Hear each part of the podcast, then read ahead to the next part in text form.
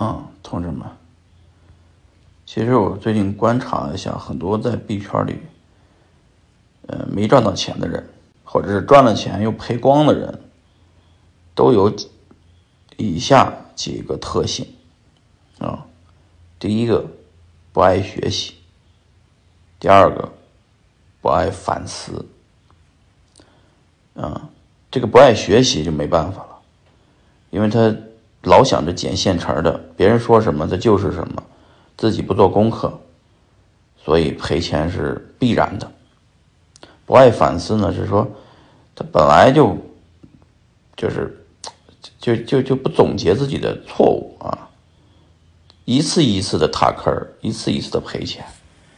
所以说呢，你到币圈里面想挣钱的，必须要勤学习啊，必须要反思自己。